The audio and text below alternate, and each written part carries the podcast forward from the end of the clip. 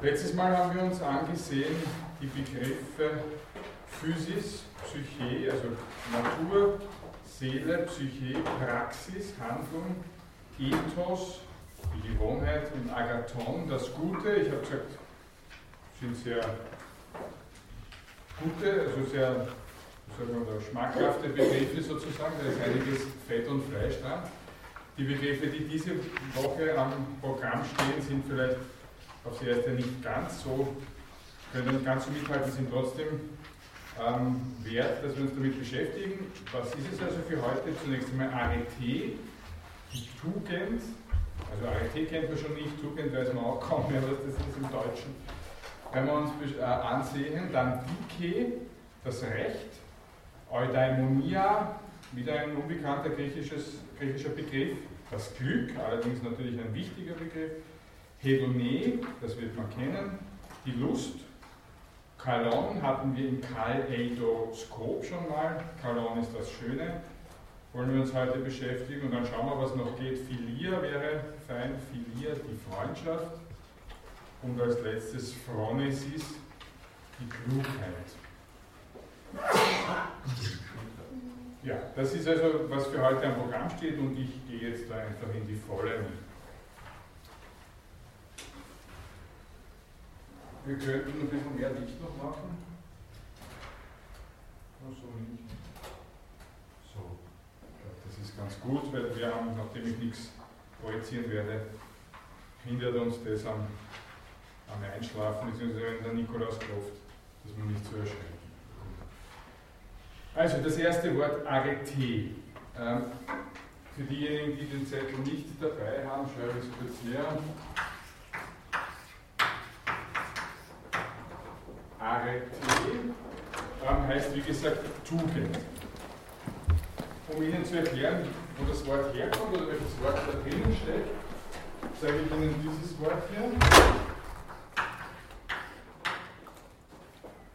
Aristos. Aristos. Wer kennt das Wort Aristos oder was heißt das Wort? Aristos, Sie kennen es.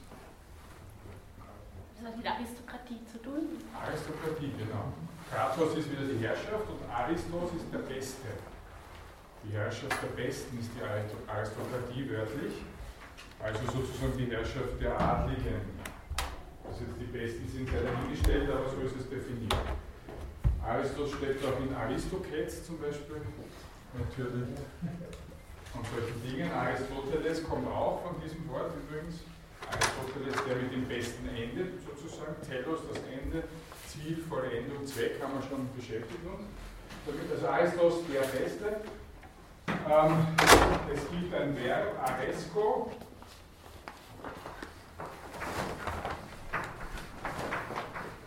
Da steckt dasselbe Wort stand in Aresco gefallen. Ähm, beliebt sein und ähnliches. Also Arete wäre entsprechend dieses Wortstammes, dieser Wortfamilie, die Bestform.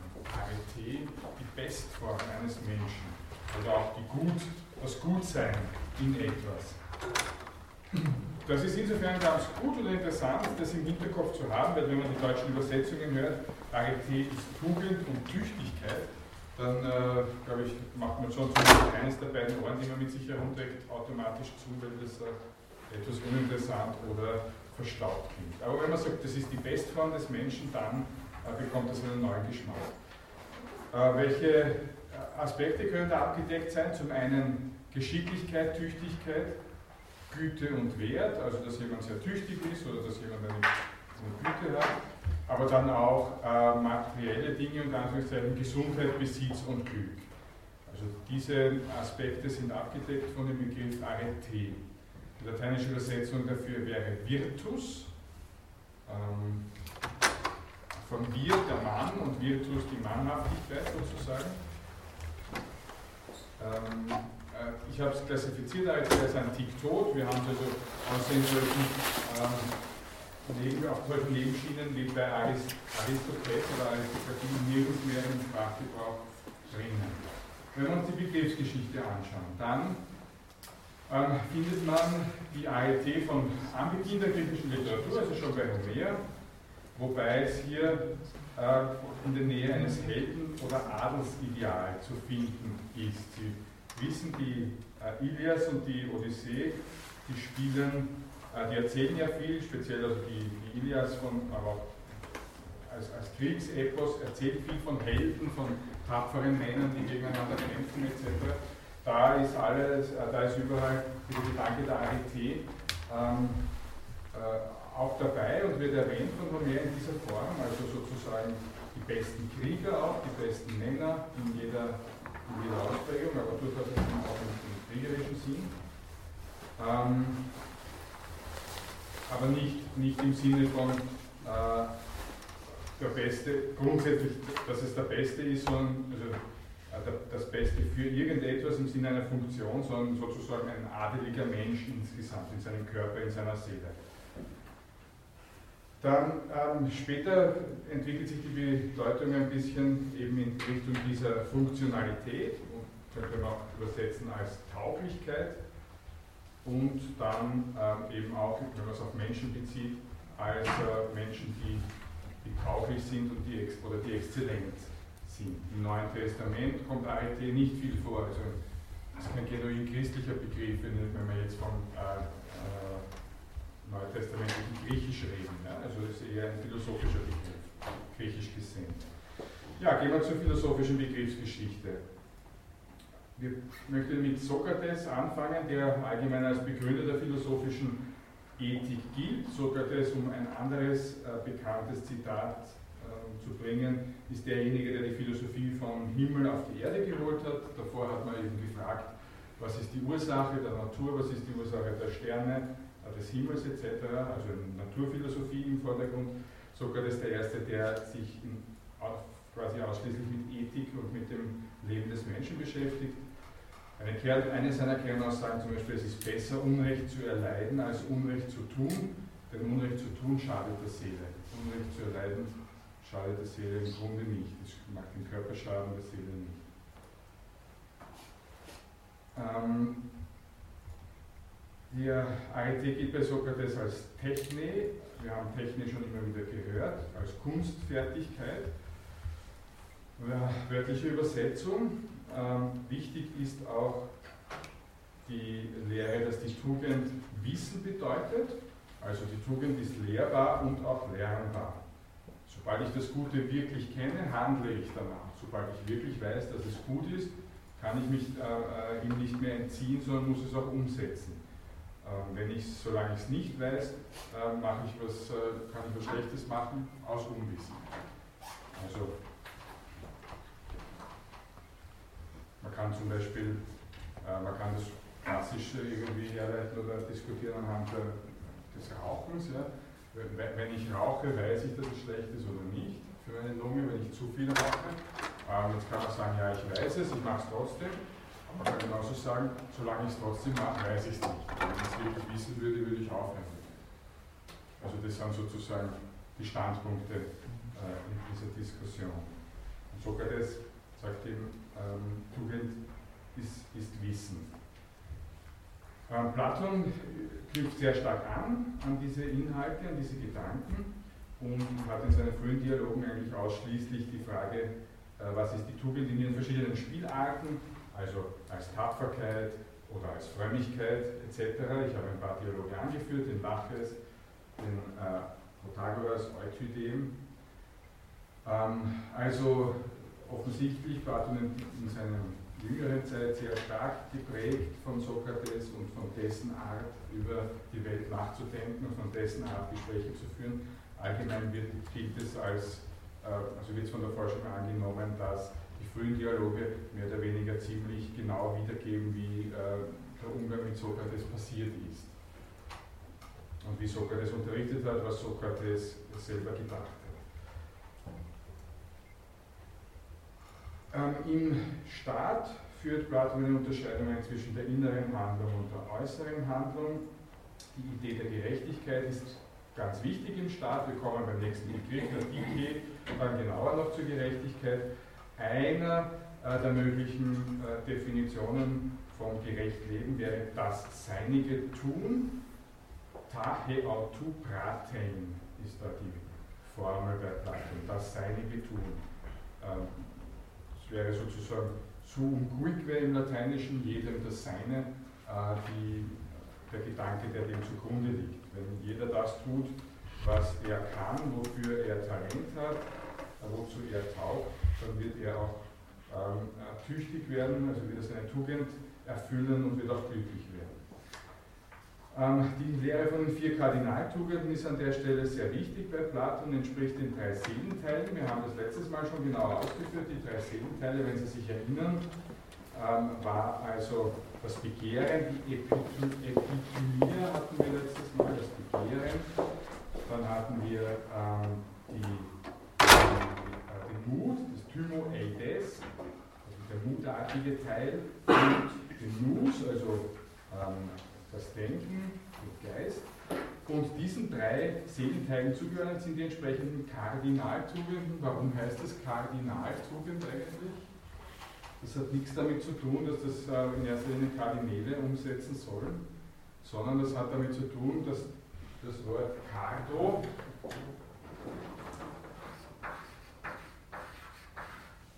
Latein Cardo, natürlich Kardinal und Kardinaltugend kommt beides von diesem Wort Cardo Cardinis.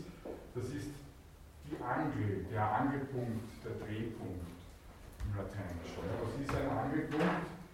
Wenn ich ähm, sage, das ist eine Türe, dann sitzt die Türe da in der Angel und kann ich sie so auf und zu machen. Ja? mein Angelpunkt ist sozusagen mein Fuß. Das ist der Angelpunkt für die Tür. Angelpunkt bewegt sich nicht, der Rest bewegt sich. Das ist sozusagen die Geschichte dahinter. Ähm, und die Kardinaltugenden sind die Tugenden, an denen sich entscheidet, wie der Mensch insgesamt ähm, lebt, sich verhält und äh, äh, wie sich sein Leben entwickelt sozusagen, an den Kardinaltugenden. Wenn er es schafft, die Kardinaltugenden zu erfüllen, dann hat er einen sicheren Halt für, den, für, den, für sein ganzes Leben, also für jeden Tag, für jede Handlung, die er setzt und wird er sozusagen glücklich werden nach der platonischen Lehre. Ähm, wobei Kardinaltugend natürlich kein platonisches Wort ist, nachdem Cardo Latein ist und Latein deutlich äh, nach Platon aufgetreten ist. Ähm, also nicht aufgetreten, aber sozusagen wirksam geworden ist. Gut, wie schauen also diese Kanalzugenden aus? Dem Seelenteil des Begehrens zugehörend ist die Besonnenheit, Sophrosyne, Sophrosyne, die Besonnenheit. Dann äh, dem mutartigen Teil die Tapferkeit, Andrea, der männliche Name Andreas oder der weibliche Name Andrea kommt vom griechischen Andrea, die Tapferkeit. Und dann die Weisheit in Bezug auf den Geist, auf den Mus, also Weisheit Sophia. Diese drei ähm, Kardinaltugenden werden noch zusammengeordnet in der Dike oder Dikaiosyne in der Gerechtigkeit, die diesen dreien übersteht und diese drei äh, zusammenfügt. Das ist der Gedanke der platonischen ähm, Lehre von den Kardinaltugenden. Ja, gehen wir weiter zu Aristoteles, äh, der sich wie immer von Platon, von seinem Lehrer Platon, Aristoteles war selber in der platonischen Schule für viele Jahre äh, als Schüler, als junger Mann dabei. Äh, er versucht sich abzusetzen von Platon, indem er sagt, das Fehlverhalten basiert, äh, basiert nicht auf Unwissenheit, sondern Willensschwäche. Also genau das Beispiel von der Zigarette vorher. Ich weiß zwar, es schadet mir, aber mein Wille ist nicht stark genug, ich brauche jetzt einen. Ähm, Griechisch Akrasia, Es gibt für ihn, bei ihm, das ist wichtig, zwei verschiedene Hauptkategorien, Klassen von äh, Tugenden. Das eine ist die, sind die sogenannten geistigen Tugenden, das andere die gewohnheitsmäßigen Tugenden. Die geistigen Tugenden heißen mit dem griechischen Wort dianoetische Tugenden, dianoetische Tugenden und die, äh, die gewohnheitsmäßigen heißen ethische Tugenden. Wir haben gehört, dass Ethos Gewohnheit heißt. Ähm, ja, also geistige Tugend wäre Wissen oder Klugheit, Gewohnheitstugend wäre Tapferkeit oder Sanftmut. Grundsätzlich ist nach, Platon, nach aristotelischer Lehre die Tugend, die Arete, die Mitte zwischen zwei Extremen. Also zum Beispiel die Mitte, die Tapferkeit ist die Mitte zwischen Tollkühnheit und Feigheit. Tollkühnheit wäre, dass ich von einem 10 Meter hohen Baum runterspringe und sage, wird schon gut gehen. Ne? Feigheit wäre, dass ich, äh, dass ich mich auch nicht von einem Meter runterspringen traue. Also ist die Tapferkeit, dass ich von drei Metern runterspringe.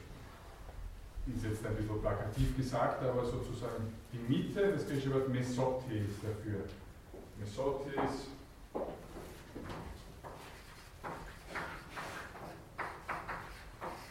da steckt Mesos drinnen,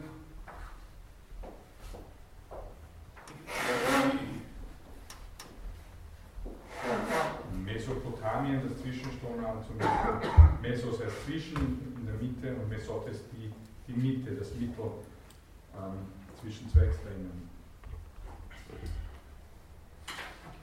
Ja, die, die Ethik definiert er als Praktike Episteme. Praktikos wissen wir schon, was das ist. Episteme haben wir schon manchmal gehört. Die Wissenschaft, sozusagen eine Wissenschaft, wo es nicht um theoretisches Wissen geht, sondern eben um, um Taten und gute Taten.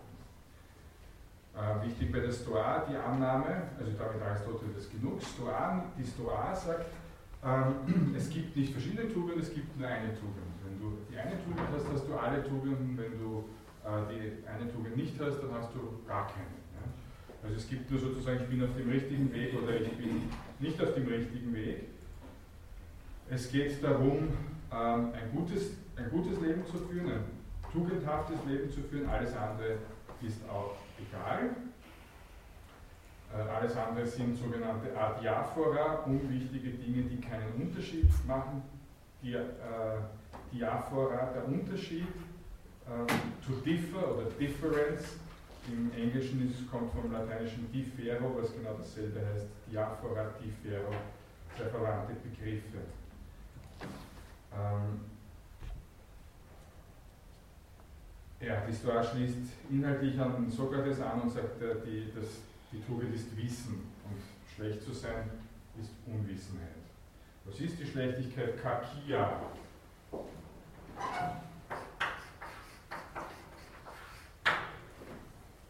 Kakia, die Schlechtigkeit. Ähm, Kakos heißt schlecht, Kakophonie ist, wenn es ganz hässlich klingt, zum Beispiel.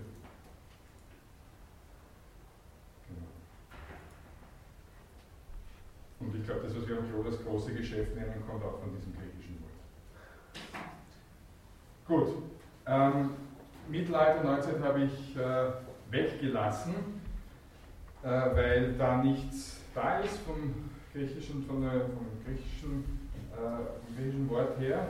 Sozusagen das Wort verschwindet, bis auf diese wenigen Ausnahmen Aristokratie eben und ein bisschen was drumherum. Es ist auch äh, ja, im, im Griechischen nicht darüber hinaus also nicht sehr, sehr verbreitet und damit soll genug sein. Also Arete ist natürlich schon sehr verbreitet, aber es gibt nicht viele verwandte Worte. So okay, dann kommen wir schon zum nächsten Begriff. Der nächste Begriff lautet Dike.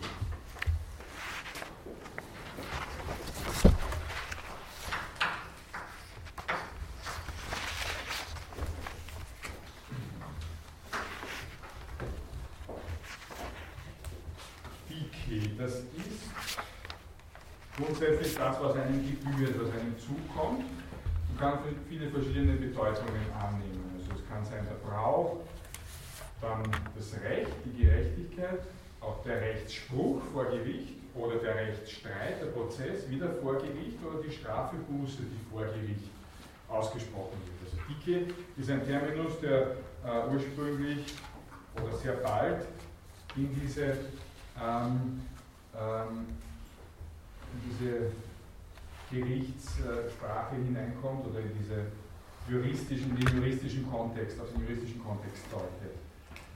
Äh, entsprechend ist die lateinische Übersetzung auch Jus oder Justitia. Jus ist das Recht und Justitia die Gerechtigkeit. Es ist auch wichtig zu sehen, dass äh, Dike grundsätzlich beides abdecken kann, also einmal das Recht, das gesprochen wird, und andererseits die Gerechtigkeit, die ja eine Tugend ist oder ähm, etwas ist, was vom Gericht im Grunde unberührt bleiben kann. Es kann ein Gericht in einem totalitären Staat äh, eine Rechtsprechung durchführen, die gar nichts mit der Gerechtigkeit zu tun hat, logischerweise. Äh, aber beides kann dicke äh, bedeuten. Ich möchte Sie nur darauf hinweisen, dass die Gerechtigkeit letztlich doch lieber dann mit dem Wort Dikaiosyne bezeichnet wird. Dikaiosyne. Das heißt eben nur Gerechtigkeit und nicht auch, nicht auch ähm, juristisches Recht. Das Wort ist, habe ich als antik tot klassifiziert, weil eben wenig übergeblieben ist. Die Etymologie ist unklar, äh, aber nicht uninteressant. Es gibt verschiedene Versuche. Der wichtigste ist wahrscheinlich von Deiknymi. Deiknymi ist ein Verb und heißt ich zeige. Dann wäre das die Dike entsprechend die Weisung. Jemand, ein, ein Herrscher zeigt etwas, spricht Recht.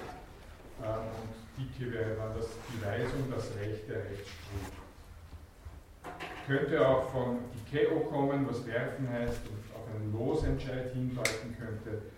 Oder könnte kommen von griechisch Dicha, die Dichotomie kennen Sie wahrscheinlich, die Zweigeschnittenheit, wörtlich Dichotomie. Dicha heißt zwiegeteilt oder zweigeteilt. Das heißt, die Dike äh, entscheidet gut und schlecht, gut und böse, richtig und falsch. Ja, wichtig ähm, zu sehen ist, dass der Begriff der Dike erst mit dem Verschwinden der Aristokratie kommt, also der Adelsherrschaft, das hatten wir schon mal, das hatten wir bei der Dialektik zum Beispiel. Viele Dinge entwickeln sich erst in der Gesellschaft, wenn sie äh, notwendig werden, das ist ganz klar. Und sobald es nicht mehr einen König gibt, der automatisch sagt, das ist richtig und das ist falsch, da brauchen wir nicht diskutieren. Wenn der König sagt, diese 100 Schafe gehören jetzt dir, ich nehme sie, also ich nehme sie dem einen weg und gebe sie dem anderen, dann braucht der eine nicht sagen, das finde ich unfair, lieber König, äh, ich klage dich an vor dem Richter, wird er, wird er ihn dann köpfen lassen oder so. Also in einer Monarchie wird man das nicht brauchen, in einer Demokratie oder demokratieähnlichen ähm, Gemeinwesen ist das natürlich extrem wichtig, so wie die Dialektik, die Kunst sich durchzusetzen in der Diskussion enorm wichtig ist, ist zum Beispiel auch die Kunst sich durchzusetzen äh, vor dem Gericht oder überhaupt das Gericht zu organisieren in einer zivilisierten Art und Weise ähm, sehr, sehr wichtig. Ja, es gibt auch die Göttin Dike, dazu komme ich gleich noch einmal, ähm, also die Göttin der Gerechtigkeit. Die Bedeutung, diese juristische Bedeutung gibt es auch schon sehr früh, schon bei Homer nachgewiesen. Ähm, ja, am Rande erwähnt sei, dass auch die, dass die Dicke bei zum Beispiel Paulus im Neuen Testament auch immer wieder vorkommt, jetzt als Begriff ganz einfach. In natürlich dort einer eigenen Terminologie und eigenen Ausprägung. So, gehen wir zur philosophischen Begriffsgeschichte. Es geht äh, ein bisschen los, die philosophische Begriffsgeschichte aus dem Mythos heraus. Wir haben schon immer wieder auch darauf hingewiesen, dass die, äh, der Schritt zur Philosophie der Schritt ist vom Mythos zum Logos ähm, viele Dinge, die dann im Logos oder logisch, wenn ich jetzt griechisch korrekt reden möchte, logisch richtig erklärt werden, ähm, haben im, Mythos eine gewisse Vorbereitung, so zum Beispiel die Göttin Dike, ähm, die schon religiös verehrt wird, noch bevor es philosophische Auseinandersetzungen zum Thema gibt, als Tochter des Zeus mit der Themis. Die Themis ist wieder, wir hatten es bei Thesis schon einmal, die Satzung, das Gesetz Satzung, Gesetz, die Verwandtschaft ähm, dieser Worte haben wir auch schon einmal kurz erwähnt. Also Zeus äh, äh, vereinigt sich mit Themis, mit der Göttin äh, des Gesetzes, wenn man so möchte, äh, oder der Ordnung, der gesetzten Ordnung, äh, und die Tochter ist die Dike. Ähm, sie sitzt dem Zeus, also dem obersten Gott, bei, wenn er zu Gericht sitzt und vollstreckt die Sprüche des Zeus. Also sie sorgt dafür, dass das, was Zeus, die Urteilssprüche, die Zeus fällt, dass die auch umgesetzt werden. Die philosophische äh, Auseinandersetzung beginnt bei Parmenides, der sie eine gute Fügung nennt. Ähm, wir kennen auch die Bedeutung göttliche Vergeltung. Sie kommt bei Heraklit wieder vor als äh, eine kosmische Ordnungsmacht. Wir haben äh, bei Heraklit den Logos schon kennengelernt als dasjenige, was die Welt durchwirkt in seiner Ordnung. Die Dicke hilft ihm dabei oder ist eine Unterstützung für ihn, für den Logos. Und zugleich schützt sie das, was die Polis, also das Gemein, die Gemeinde, die Gemeinschaft ähm, als in den Gesetzen niedergeschrieben hat. Ähm, die Dikaiotes und Dikaiosyne, die Rechtschaffenheit und die Gerechtigkeit äh, und das Rechttum äh, wird von ihr abgesichert. Dort, wo sie missachtet werden, tritt die Diki auf den Plan. Ähm, auch bei Euripides sehr wichtig. Euripides ein, ein äh, Dramendichter, also Theaterschriftsteller würden wir heute sagen, um 400 vor Christus, also Zeitgenosse von Platon. Und äh, bei Platon finden wir die Diki als göttlich vollkommene Gerechtigkeit. Wie gesagt, äh, in der, in der Lehre von den Kardinaltugenden ist äh, die Gerechtigkeit, die Diki oder dort auch die Kaiosyne die oberste Tugend, die anderen drei Tugenden äh, zusammen. Ja, äh, kleinere, kleinere Auseinanderlegungen im Sinne von Analysen finden wir in der nikomachischen Ethik von Aristoteles zum Thema und äh, die Stoa äh, nennt auch die Gerechtigkeit als Kardinaltugend, obwohl dort ähm, die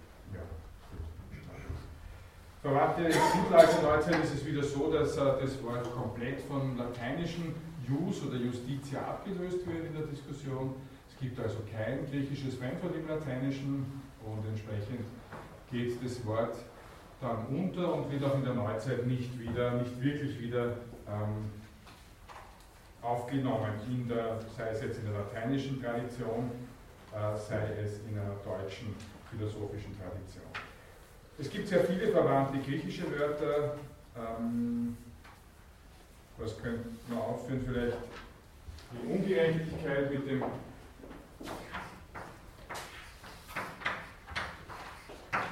Alpha Privativum, dem verneinenden Alpha am Beginn. Wir hatten das bei Aletheia zum Beispiel. Adikia, die Ungerechtigkeit. Bitte, ja. Am Zettel ist der Bindestrich ist jetzt der Abstand dazwischen oder ist das. Nein, da ist kein Abstand. Okay. Ja, ja. Zettel ist es missverständlich. Es ist ein Wort, ich habe es nur abgesetzt, um das äh, deutlich zu machen, was ich jetzt gesagt habe. Mhm. Danke für die Rückfrage. Es ist, wird durchgängig als ein Wort äh, beschrieben, so wie Ungerechtigkeit auch ein Wort ist. Äh, gut. Es gibt ein einziges Wort, in dem äh, Dike wirklich jetzt in der philosophischen Tradition ist, vor allem drinnen ist, das ist die Theodizee. Haben Sie das schon mal gehört, die Theodizee? Wer das Wort schon mal gehört? Das würde mich nur interessieren. Fast noch niemand, doch, doch recht viele, doch fast alle. Ähm, Theodizee ist sozusagen ähm, der Versuch, Gott einer Rechtfertigung, äh, wie kann sich Gott rechtfertigen vor dem Unrecht und dem Unheil in der Welt. Es, passiert so viel, es passieren so viele schlechte Sachen, so vieles geht schief, die Menschen sind schlecht, die Natur erkennt viele Katastrophen, es gibt Unfälle im Leben. Wie kann, einen, wie kann, das, äh, kann diese Sachen existieren neben einem Gott, der noch dazu sich um die Menschen kümmert, angeblich, oder die Menschen liebt, etc. Das ist das, die, die Problematik der Theodizee. Woher kommt das? Ähm, Also das kommt einmal von Theos. Theos und äh, das ist Gott, ist klar. Dikaya ist Neutron Plural zu Dikaios. Dikaios heißt gerecht. Dikaios gerecht. Dikaya das Gerechte oder das Recht. Und das Ganze ähm, wenn ich es jetzt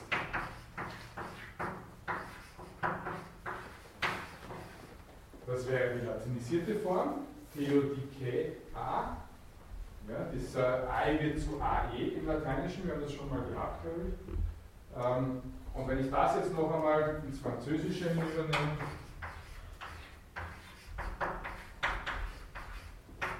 dann wird das zum, C würde ich sagen,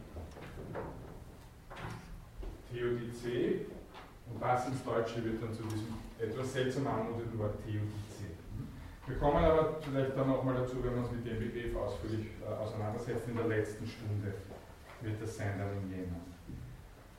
Ähm, ja, abschließend noch, die äh, Dike wird auch äh, synonym verwendet mit Themis und Nomos. Wir hatten beide Begriffe schon einmal in einem anderen Zusammenhang. Themis und Nomos, die Satzung, das Gesetz, alle drei heißen mehr oder weniger das Gleiche. Oder ja, werden synonym verwendet. Gut, damit genug zu diesem. Gehen wir zum nächsten Begriff. Der heißt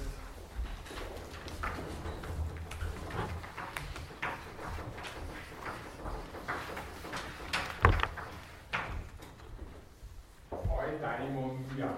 Komisches, komisches Wort. Kennt man nicht, habe ich als Antiktot klassifiziert.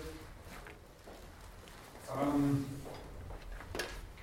selbst die lateinischen Übersetzungen Beata Vita oder Beatitudo kennt man nicht wirklich. Felicitas gibt es noch als Name. Was heißt das? Ich habe es eh schon gesagt am Anfang, das ist Glück, Glück und Wohlstand, kann also auch materielles Glück sein, aber dann in der philosophischen Diskussion vor allem natürlich das seelische Glück, wie komme ich zu seelischem Glück? Was heißt das? Wo kommt das her? Wenn ich da am Anfang wieder so ein, eine Trennung einzeichne, die wie gesagt da nicht gedruckt wird und nicht zum Wort dazugehört, zerfällt das Wort in Eu und Daimonia. Eu hatten wir schon mal bei, ähm, das, im Evangelium steckt das drin, Euangelion, also da steht Angelos, der Bote eigentlich drin, der Engel, das ist die frohe Botschaft. Oder Eucharistie, das frohe Danken. Oder Eurythmie, der frohe, der gute, der Wohlrhythmus, etc. Also mit Eu gibt es viele Worte. Ähm, und Daimon steckt da drinnen. Und das ist genau das Wort, äh, das wir kennen, wenn wir von Dämon oder Dämonen reden. Ähm, das ist die latinisierte Variante wieder AI zu AE, so wie da herunten, also Daimon zu Daimon im äh, Lateinischen. Ja, das heißt sozusagen einen guten Dämon habend. Oder einen guten Dämon haben. Glückseligkeit, Glück ist, wenn ich einen guten Dämon habe.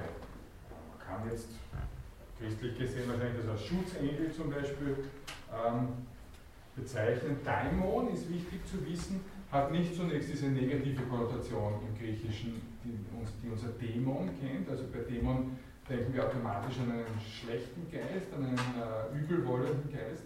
Aber Daimon heißt eigentlich nur Gottheit zunächst. Ja? Und die kann wohlwollend sein oder eben nicht wohlwollend.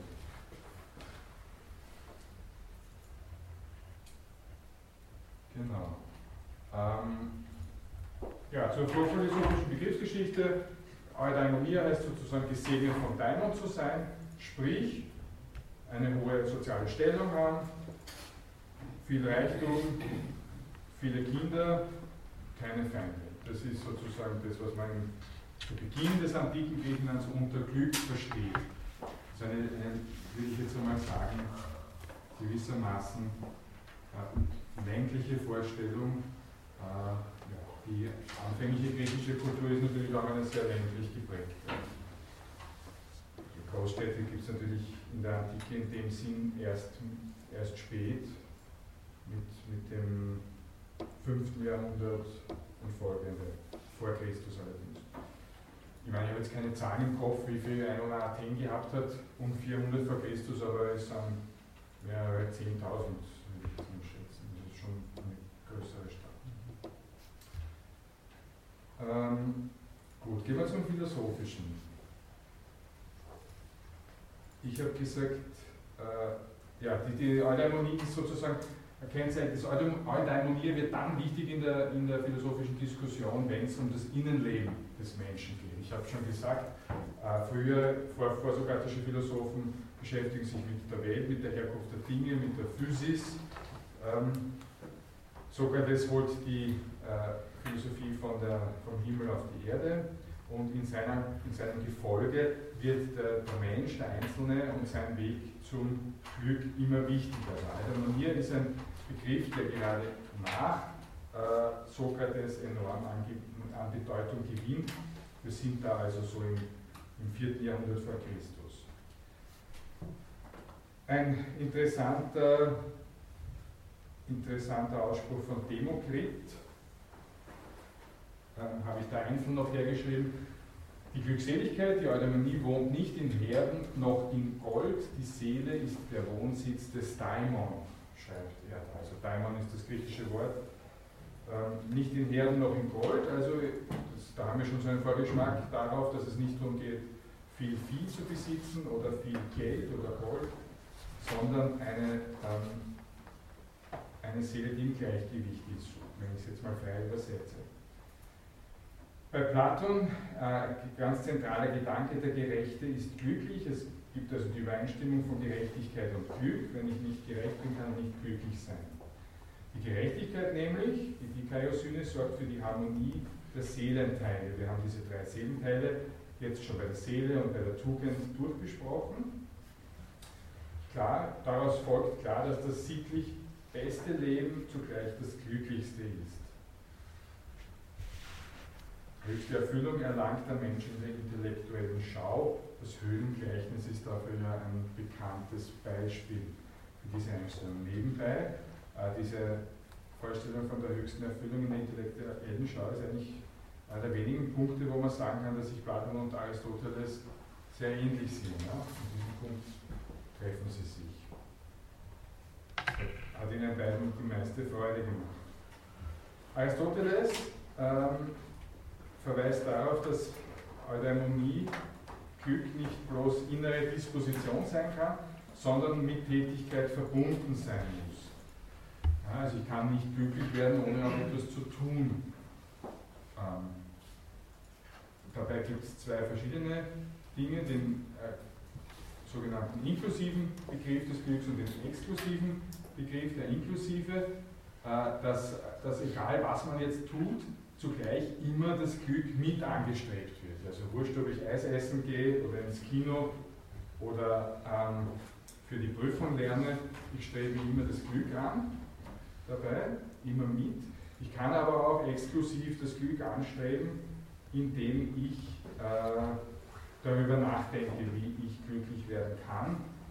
Und ähm, in diesem Nachdenken kann ich dann auch in, in, Form der Theorie, wir haben das beim Begriff schon gehört, ähm, zur, zur höchsten Form der Glückseligkeit gelangen. Also die Theorie, die Betrachtung ist ja, wenn Sie sich erinnern, nach Aristoteles die, das höchste Glück des Menschen, weil da der Mensch dem Gott am ähnlichsten wird. Gehen wir weiter zur Stoa. Ähm, der, in der Stoa ist es ähnlich wie, wie jetzt bei Platon, dass derjenige, äh, glücklich ist, der, im Besitz der Tugend ist. Es geht nur darum, die Arete zu haben. Dann hat man zugleich noch die Weisheit, dann hat man, wenn man äh, eine Tugend hat, hat man alle. Also es nicht diesen Unterschied, haben wir vorher auch gehört, die alle anderen, alle anderen Güter, die nicht mit der Tugend zu tun haben, also Reichtum, Gesundheit, ähm, Ruhm, Glanz, äh, Ehre und so weiter, haben nichts zu tun mit dem eigentlichen Glück und sind Adiaphora, den Begriff haben wir schon gehört. Also sie ohne, machen keinen Unterschied aus. Das heißt, um sowas braucht man sich gar nicht zu kümmern. Ähm, Epikur, wir werden bei Hedone gleich nochmal zu Epikur, auf Epikur genauer auch noch zu sprechen kommen oder noch einmal zu sprechen kommen. Er definiert das Glück als statischen Zustand, wenn man von Lust erfüllt und von Schmerz frei ist. Also beides gehört dazu. Man muss irgendeinen süßen Kitzel spüren, in welcher Form auch immer und äh, man darf aber zugleich nicht so viel Schmerzen haben, dass man äh, davon abgelenkt ist. Also was nutzt mir das beste Musso Schokolade, wenn mein Fuß gebrochen ist.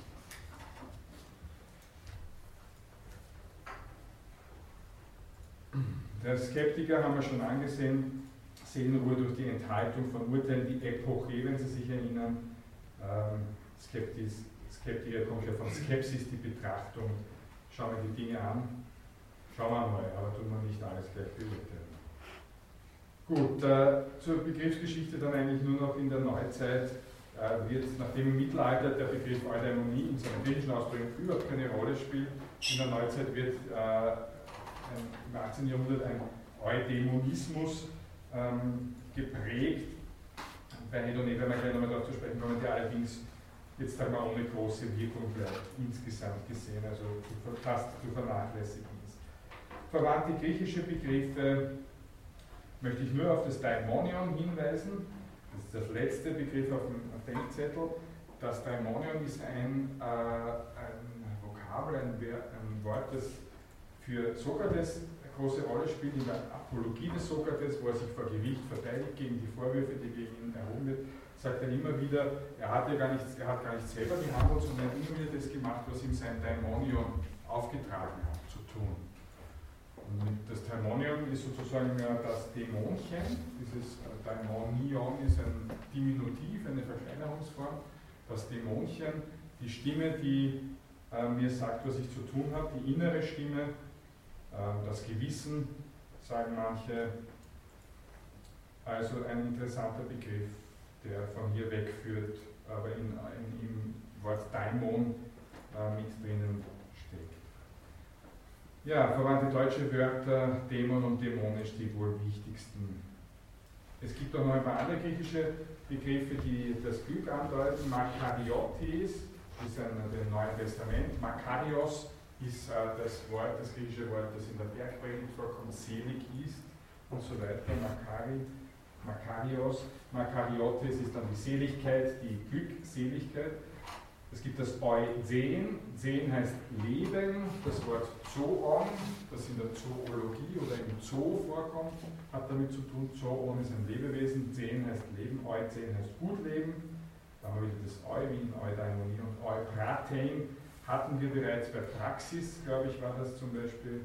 Prato heißt tun, machen, handeln, Euprato gut machen, gut tun, aber nicht nur, dass man etwas gut tut, sondern auch, dass es einem gut geht. I'm doing well.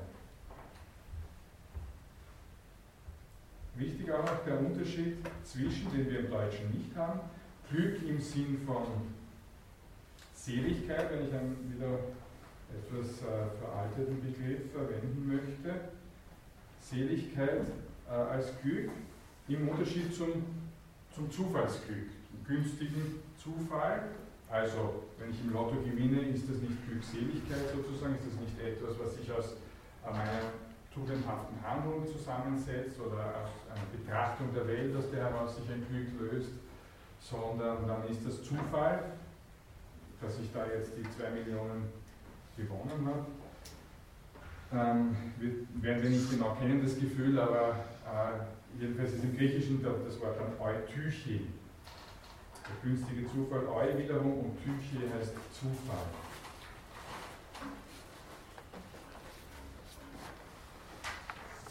Gut, soviel zum Begriff des Glücks im Griechischen. Bitte. Entschuldigen Sie, wissen Sie vielleicht, wieso sich dann Daimon oder Dämon dann eigentlich zunehmend negativ in der Bedeutung entwickelt hat?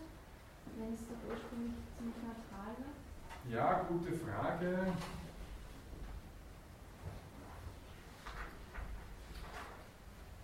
Gute Frage. Man müsste sich anschauen, ich weiß es nicht, ja, aber man müsste sich anschauen, wie es im Neuen Testament verwendet wird.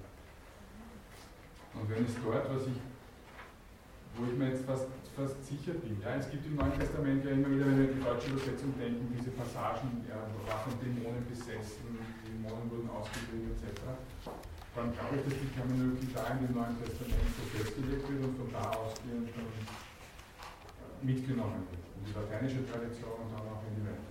Das ist jetzt einmal mein Tipp mit einer Siegchance von 80 Prozent. Aber gute Frage. Gut. Sonst eine Frage? Sonst gehen wir weiter zum nächsten Begriff. Hedonie. Wieder ein, wie ich schon gesagt, heute kann ich nicht ganz mithalten mit den Reißern von letzter Woche, aber inhaltlich trotzdem nicht uninteressant. Ähm, ich schreibe den Begriff her.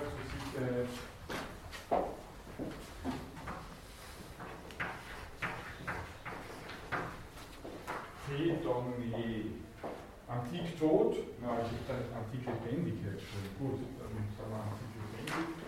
Äh, Warum? Also ich meine, es gibt ein Wort, das Sie alle kennen, das ist der Hedonismus. Da kennen wir das Wort natürlich schon noch. Insofern, okay, dieses Artikel lebendig.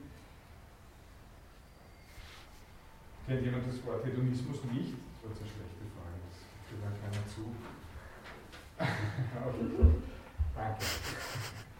Also Hedonismus äh, ist sozusagen ein Leben, das auf Lust aus, aufgebaut ist. Ich schaue, ich hole mir einfach überall das, was mir Spaß macht. Ja. Die Spaßgesellschaft, the Fun Generation auf Englisch, äh, wäre sozusagen den Hedonismus als Lebensprinzip. Okay. Äh, die ursprüngliche Bedeutung, wenn wir äh, zum, zum Verb gehen, das Verb, das dem zugrunde liegt, heißt Hedomai.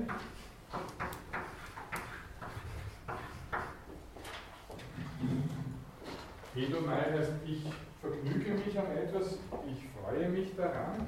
Und auch noch wichtig, das steht glaube ich jetzt nicht am Zettel, es gibt ein Adjektiv,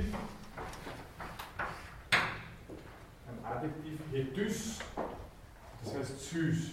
Und in diesem Hedys steckt sozusagen die ähm, ursprüngliche Bedeutung von Hedone, nämlich das hat mit Geschmacksempfindung zu tun. Etwas, was angenehm schmeckt.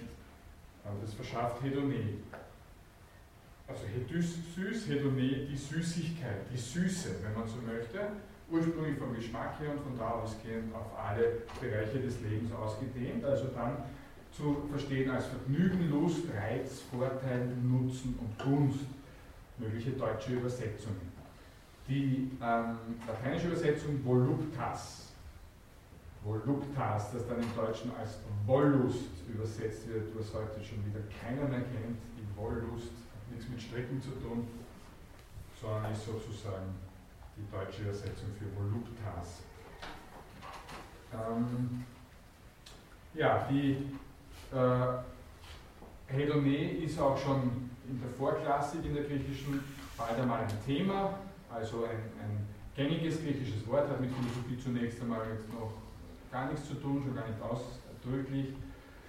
Und ähm, es gibt zum Beispiel das berühmte Motiv von Herakles am Scheideweg, der sich entscheiden kann zwischen einem Leben, das der Lust hinterher rennt und wo man am Schluss mit leeren Händen dasteht, und einem Leben, das sich an der Tugend, ART, orientiert. Und äh, im Neuen Testament finden wir das Wort Hedone auch wiederum in der Bedeutung und da wieder in der Bedeutung der profanen Lust. Also der weltlichen Lust. Profan heißt ja sozusagen weltlich. Äh, und er ist etwas, was, Gott, was den Menschen von Gott trennt. Gehen wir zur philosophischen Begriffsgeschichte. Demokrit war der Erste, der sich damit auseinandersetzt, ausführlicher. In der äh, Medizin des 5. Jahrhunderts ist die Hedonie ein wichtiges ein wichtiges Wort. Es gibt folgende interessante Analyse sozusagen, ähm, wenn man von einem Körperelement zu wenig bekommt, zum Beispiel sagen wir jetzt einmal Wasser. Äh, zu wenig Wasser im Körper, dann habe ich eine, eine leere Kenosis auf Griechisch. Kenos heißt leer. Ähm, das führt zu einem Ungleichgewicht, einem Mangel, der mir einen gewissen Schmerz bereitet und aus dem Schmerz heraus ein Begehren erwächst. Ja, also ich habe zu wenig Wasser, diesen Mangel fühle ich als schmerzhaften Durst sozusagen und ich habe äh, unbändige Lust zu trinken. Das Begehren, Epithymia, haben wir schon kennengelernt.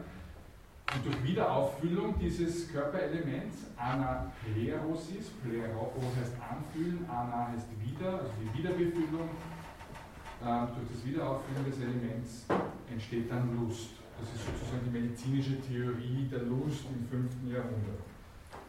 Aber diese Theorie hat viel Auswirkungen auch auf, die philosophische, auf das philosophische Gedankengut zum Thema.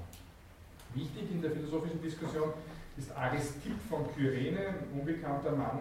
Heutzutage kommt er wirklich nur noch in, also in ausführlicheren äh, Philosophiegeschichten der Antike vor.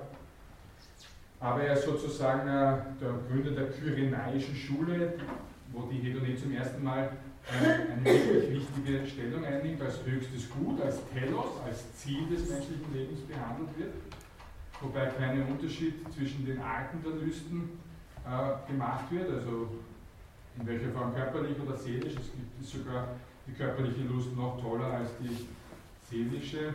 Das wird erst später äh, ein bisschen differenziert bei Aristipp von Kyrene. Platon, äh, wenig überraschenderweise, ist ein Gegner des Hedonismus, der eben in seinem, seinem Lebensziel in einer permanenten Luststeigerung ähm, sehen würde.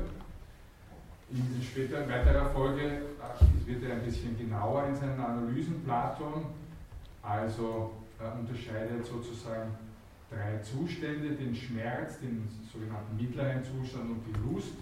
Wirkliche Lust ähm, schafft dann der Übergang vom mittleren Zustand zur Lust durch die Füllung einer Lehre. Wir haben hier dieselbe Theorie eigentlich, die in der Medizin der gleichen Zeit vertreten ist, bei Platon ausgeführt im Staat. Ähm, Im Philippos passiert überhaupt eine, eine, relativ genaue Analyse der Lüste, ähm, wo schon relativ weit entfernt dann von anfänglichen Positionen das gute Leben als eine Mischung aus Lust und Vernunft gesehen wird. Es gibt eine wahre Lust, es gibt eine falsche Lust, es gibt eine reine Lust am Lernen zum Beispiel. Und da, da gilt es genau zu unterscheiden. Grundsatz, grundsätzlich ähm, ist, kann man sagen, der Wert einer Lust richtet sich nach dem Objekt, auf das sie gerichtet ist. Also je höher das Objekt, umso, umso höher, je höher der Wert des Objekts, umso höher der Wert dieser Lust.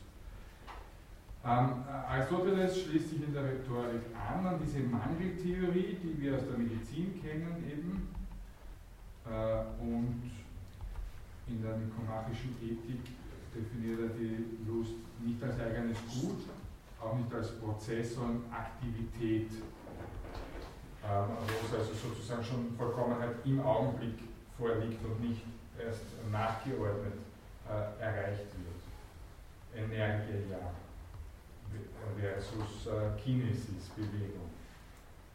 Ja, wir kommen zu Epikur, der sicher der zentrale, äh, die zentrale Figur ist, wenn wir über ähm, Hedonie reden. Wir kommen dann in der vorletzten, drittletzten Stunde im Jänner noch einmal ausführlich auf die Epikureer zu sprechen, deswegen hier nur die Grundzüge.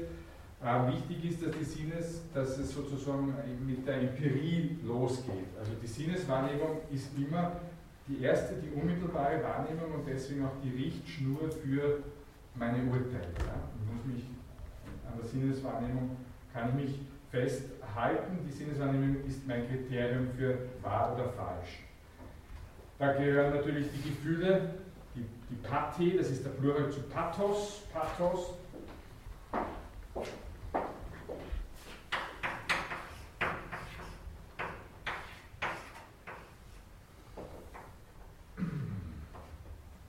Pathos, das Leiden, die Leidenschaft, also eine Rede mit Pathos. Und Pathos vortragen heißt also mit Leidenschaft vortragen. Der Pathologe ist derjenige, der sich mit den Leiden der Menschen auskennt. Pathos und Patti, der Plural, die Leidenschaften oder die Gefühle auch. Ähm, also die Gefühle von Lust und Schmerz ähm, sind, sind ganz unmittelbare Anzeichen dafür, ob etwas wahr ist oder falsch. Etwas, das Lust auslöst, ist sozusagen äh, wahr. Ähm, die Lust ist, ist, natürlich, sie ist einfach da, darum ist sie auch gut. Wir sollen sie nicht wegdiskutieren äh, oder wegschieben wollen, wie das ja gerne andere Philosophen tun oder getan hätten. Ähm, zwei Arten von Lust unterscheidet er. Das eine ist die kinetische Lust, wenn das Gleichgewicht wiederhergestellt ist. Das stellt man das immer bei der Wiederauffüllung der Mediziner sozusagen kinetische Lust und dann die katasthematische Lust, das klingt ein bisschen aufregend. Ähm, das Thema heißt Bestehen und Kata sozusagen die, die, die äh, ja, die, halt, die, die da bestehende äh, Lust. Gemeint ist die Abwesenheit von Schmerz und Verwirrung, Ataraxia. Ja, Schmerz als körperlicher Schmerz, Verwirrung als seelischer oder geistiger Schmerz sozusagen. Also wenn ich nicht klar sehe, dann ist das auch ein Schmerz, allerdings für die Seele. Also diese zwei Arten von Lust, die positive Lust und die Abwesenheit von Schmerz, kennt Epikur. Wir kommen noch mal Wie gesagt, im Mittelalter gibt es dann das lateinische Voluptas. Griechisch ist da nichts äh, über in der Diskussion. Begriff, der Begriff des Hedonismus kommt dann erst relativ spät wieder im 19. Jahrhundert bei Schopenhauer finden wir zum Beispiel den Begriff der Hedonik. Äh, die Hedonik ist die Bereitschaft zum Genuss ohne ethische Rechtfertigung, unreflektierte Bereitschaft, ich mache das jetzt, wenn ich Lust drauf habe. Die Hedonik. Der Eudämonismus äh, geht schon ein bisschen in diese Richtung, dass sozusagen Lust, Glück oder innerhalb des Glücks die Lust das äh, oberste und einzige Ziel des menschlichen Handelns sind. Ähm, ab 1900 finden wir den Begriff der psychologischen Hedonismus, des psychologischen Hedonismus, Lust als vorrangiges Ziel des Menschen. Ja, und im Gefolge dessen gibt es auch noch einen ethischen Hedonismus, äh, das äh, Lust als, höchste, als das höchste Gut. Also wie gesagt, ab dem 19. Jahrhundert kennen wir den Begriff Hedonismus, der Hedonist und ähnliche Dinge. Ähm, ja, verwandte griechische Wörter, Hedys, da unten steht es jetzt. Und Hedypatheia, äh, zweite Zeile, Hedypatheia, da steht in der Patheia, steht die Pathie drinnen, also Empathie, Sympathie und so weiter, Sympatheia. Da steht natürlich wieder das Pathos, äh, das Leiden, die Leidenschaft drinnen. Hedypatheia ist sozusagen die Süßleidenschaft, wiederum als Wollust übersetzt. Gut. Gehen wir zum nächsten. Welche Bedeutung haben dann Empathie und Sympathie? Oder wie leitet man das an? M kommt von M.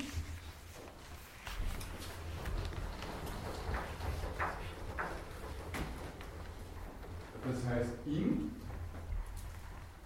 Und jetzt ist es so, dass, äh, dass das, oh, ich werde das so machen, dass das vor einem P, da geht es dann weiter mit Empathia, ja, und dann, um das abzuschwächen, dass es besser ausspricht, sozusagen wird es dann zu M. Und das heißt also, ähm, ja, die, Tränenleidenschaft, wörtlich übersetzt, die hinein, eigentlich heißt ja, die Tränen Innenleidenschaft oder so. Ich meine, Empathie heißt das, die Fähigkeit, sich einfühlen zu können, obwohl hinein eigentlich von der Richtung her Ace heißen würde. Also N heißt in, innen, drinnen, in etwas und Ace heißt hinein. Das heißt lustigerweise nicht Ace Pater, sondern M. Ja, ist halt so. Die, in, die Darin-Leidenschaft, also dass ich mich in jemand anderen versetzen kann, oder oder in jemand anderen fühlen kann, sozusagen.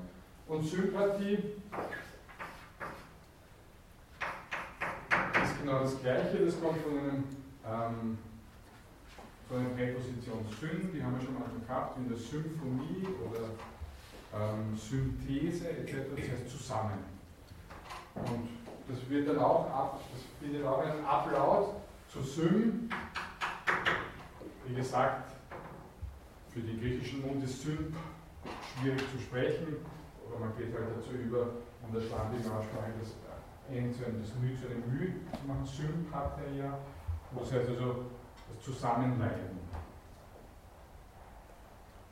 Würde ich glauben, das heißt am ehesten, dass ich sozusagen, ich meine, ja, müsste man nachschauen, Sympathie und Empathie, ja, ich weiß gar nicht auswendig. Sympathie gibt es im Artikel würde ich sagen, auf jeden Fall Empathia, weiß ich nicht sicher. Und würde heißen Sympathia, dass ich auch wieder mit dem anderen mitfühle. Also von inhaltlich her, glaube ich, sind die sehr verwandt. Ja. Dass wir die gleichen Gefühle haben. Ich treffe jemanden und weiß sozusagen, wie der fühlt, oder ich fühle, wir haben dieselbe Wellenlänge, würde man heute sagen. Irgendwelche solche Sachen. Mhm. Danke. So, äh, nächster Begriff schreibe ich da wieder mal her, beginnt mit einem Artikel.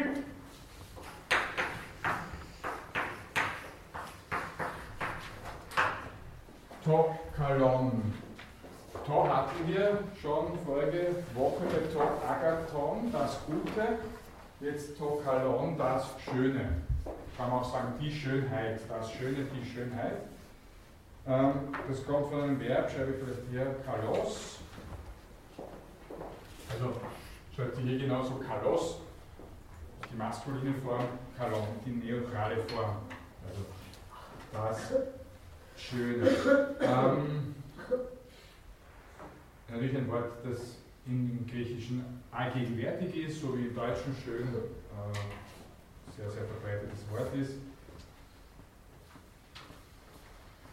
Im Griechischen kann es jetzt sowohl ästhetisch schön sein, also hübsch, dann vom Nutzen her schön, passend für etwas oder von, von seiner Qualität sozusagen her schön, also edel.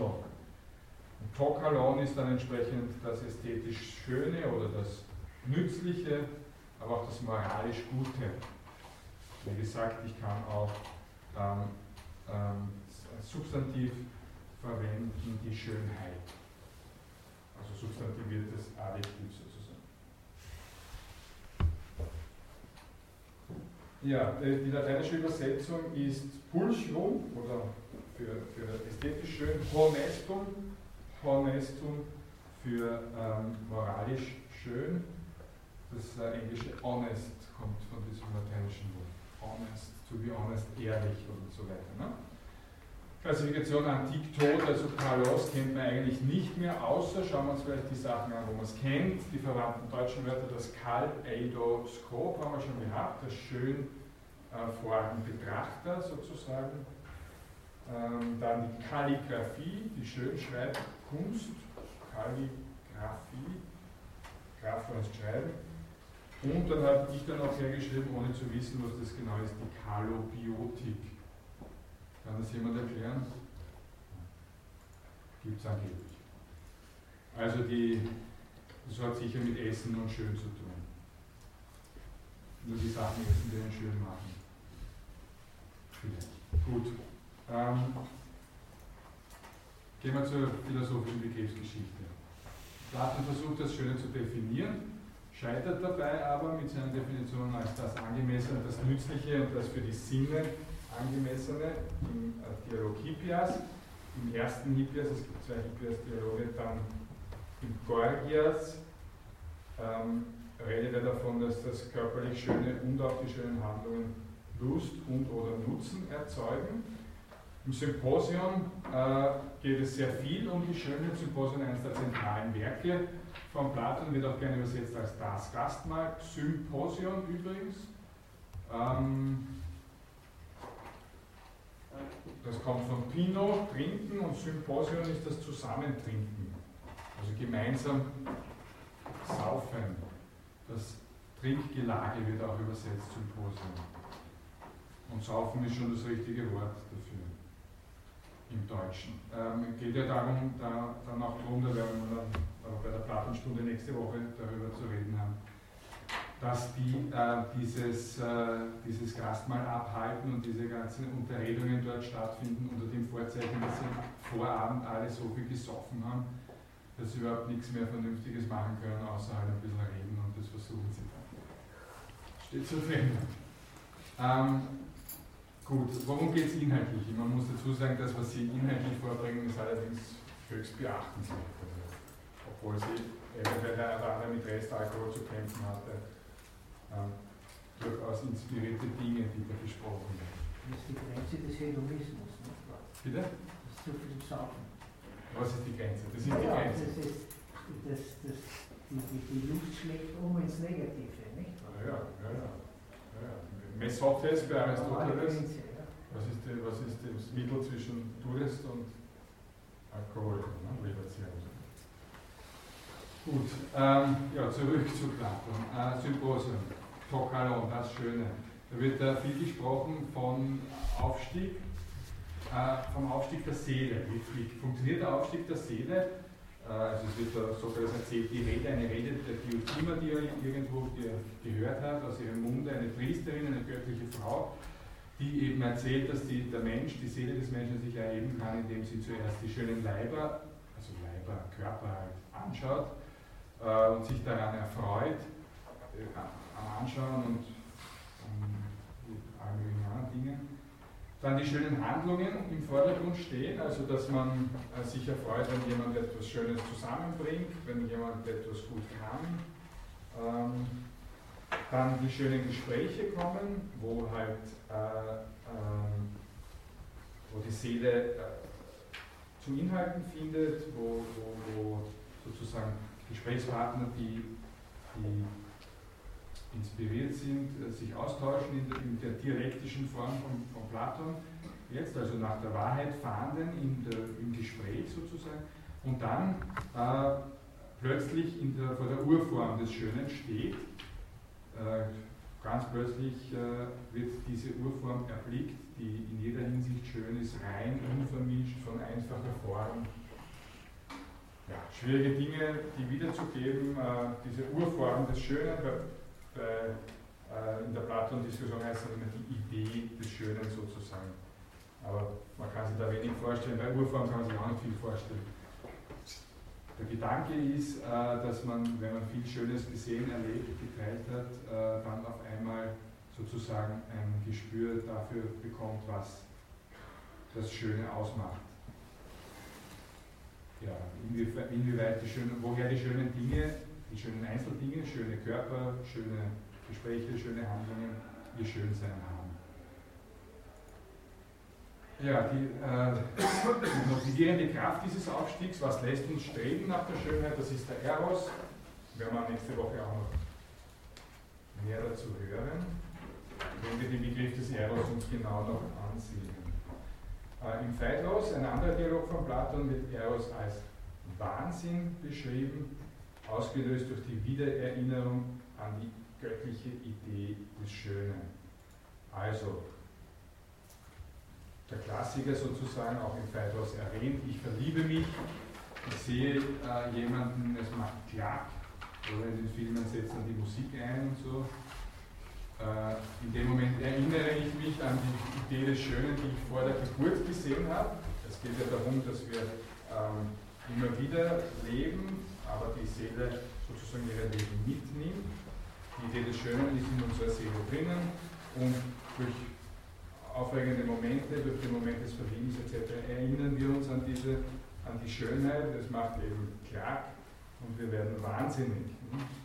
Liebe macht blind, ja, dieser Wahnsinn, Wahnsinn des Eros werden wir nächste Woche noch besprechen. Gut, soviel zu Platon. Aristoteles sagt, also das viel nüchterner, also Sie merken, ich versuche das Platonische ein bisschen ähm, wiederzugeben, auch weil es sehr mitreißend ist, sehr dichterisch, sehr bewegend. Äh, Aristoteles ist extrem nüchtern und philosophisch, er analysiert. Er sagt, äh, Kalos ist ein mehrdeutiger Ausdruck, also schön ist ein mehrdeutiger Ausdruck. Es gibt ihn in ästhetischer Hinsicht, es gibt ihn in ethischer Hinsicht. Ähm, also ein Kalon ein Gut, wird immer um seiner selbst willen erstrebt, etwas Schönes und äh, man wählt eine gute Handlung nur um ihrer selbst willen oder um eines schönen Willen, das man damit anstrebt. In der Stoa vielleicht noch eine wichtige Theorie ist die Schönheit eine Symmetrie, die Symmetrie, die Schönheit der Symmetrie, also dass der Körper ähm, in seinen Einzelteilen symmetrisch ist. Umgekehrt die Seele ist, kann, soll symmetrisch sein in, in ihrem Logos, in ihrem Verstand, ihrer Vernunft und im Verhältnis ähm, der Teile zueinander und zum Ganzen der Seele. Bei Plotin, ein Neuplatoniker, gibt es ein ganzes äh, Buch über das Schöne, wo er die Stoa kritisiert, dass die Symmetrie sicherlich nicht ausreichend und auch nicht einmal nötig sein muss um, für, für Schönheit, weder im körperlichen noch im seelischen Sinn. Die Teile, es geht nicht um das Verhältnis der Teile, sondern es geht darum, dass die Teile selber schön sein müssen. Definition kann, äh, definieren kann man das Schöne nicht, sondern die Seele muss es erfahren.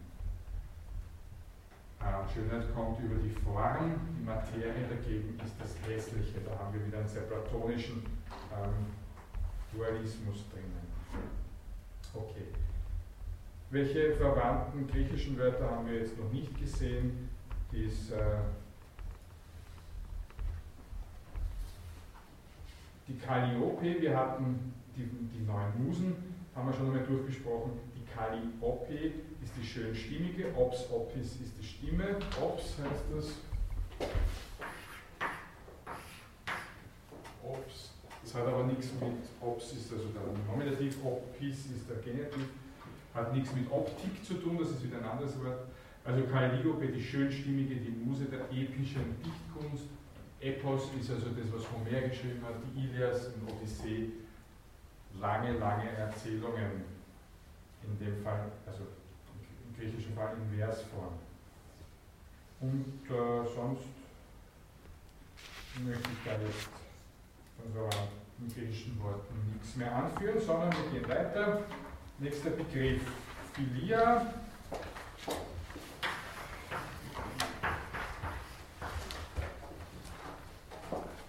Philia. Äh, da steckt einmal drinnen das Wort Philos. Wir hatten das Wort Philos schon bei Philosophia. Philos, das heißt lieb, teuer, wert, das ist ein Adjektiv, kann dann aber auch ein, äh, ein, ein Artikel tragen. Ho, das ist maskuliner Artikel, der, der Freund. Also die Philharmonie sind, die Philharmoniker sind die, die Freunde der Harmonie sind, zum Beispiel. Ja, ähm, ja Philia habe ich deswegen auch als antik lebendig bezeichnet, weil es eben da ist ein, Biblio, ein bibliophiler Mensch, der Bücher gerne hat, oder ein Philanthrop, der äh, Menschen gerne hat, oder der Philosoph, der die Weisheit gerne hat, der Philodendron, der gerne ein Baum wäre. Dendron ist der Baum. Also der fast ein Baum ist und gerne einer wäre. Dann äh, heißt also Philia übersetzt Freundschaft, Zuneigung und Liebe.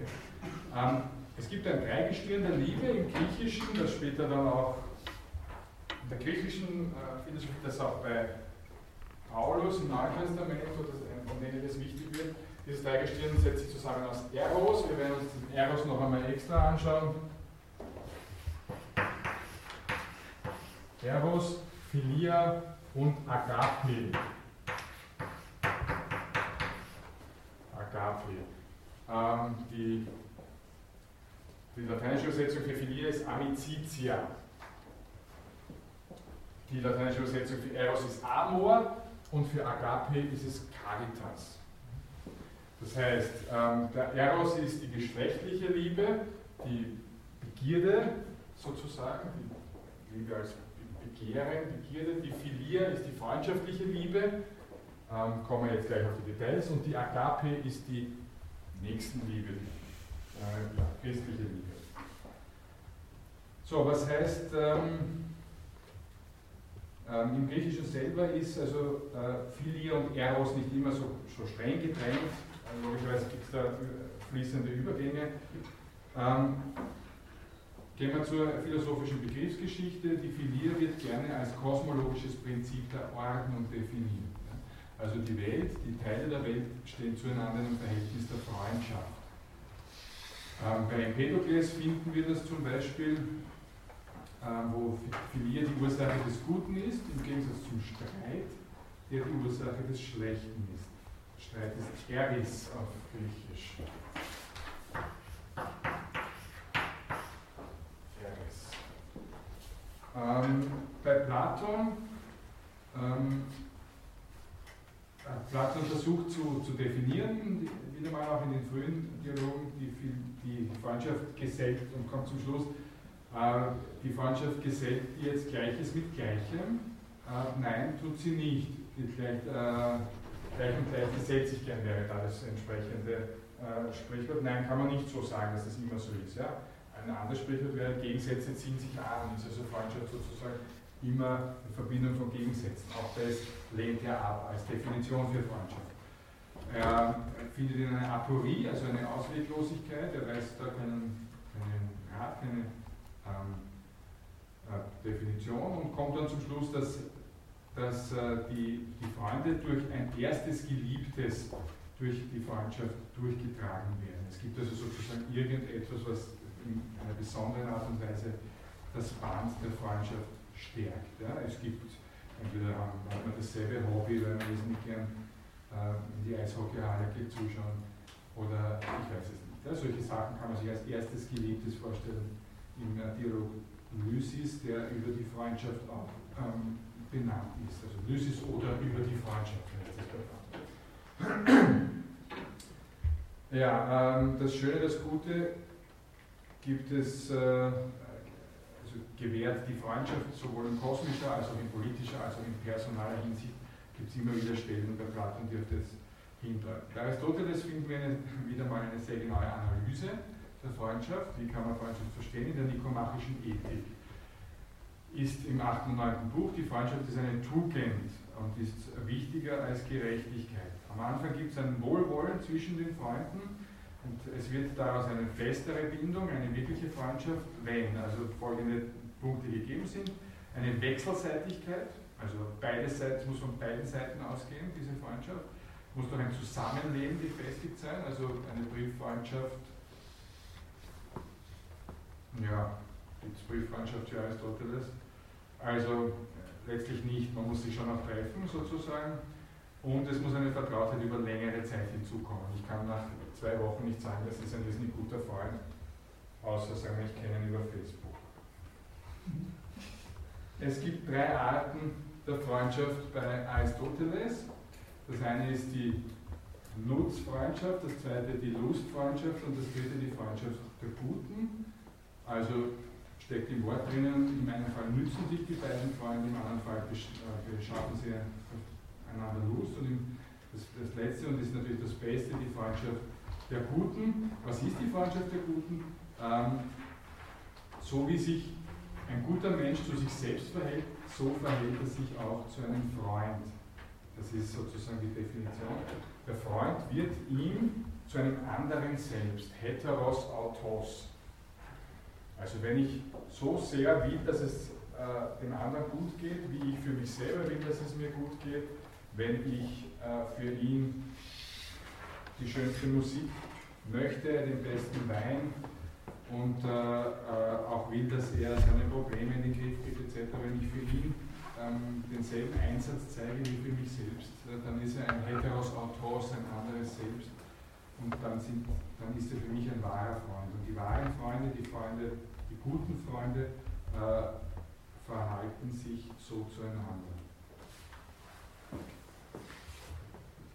Die Philia ist auch politisch enorm wichtig Sie hält die Polis zusammen und trägt die Eintracht der Polis. Was, der Polis haben wir jetzt schon immer wieder von verschiedenen Seiten angesteuert, ist sozusagen der Stadtstaat, ist das, was äh, das Gemeinschaft, die Gemeinschaft der Griechen ausmacht. Es gibt kein Griechenland, wo mehrere Städte zusammengefasst sind, das ist alles zu viel. Ich meine, es gibt ja keine Autos, keine Eisenbahn, ähm, nichts. Es genügt schon, wenn ich mich konzentriere auf die Stadt, in der ich lebe. Da können natürlich dann die um liegenden Gemeinden dazu, wo die Bauern leben etc. Ja, also das äh, ländliche Gebiet gehört zum Stadtgebiet, natürlich zum Stadtstaat dazu.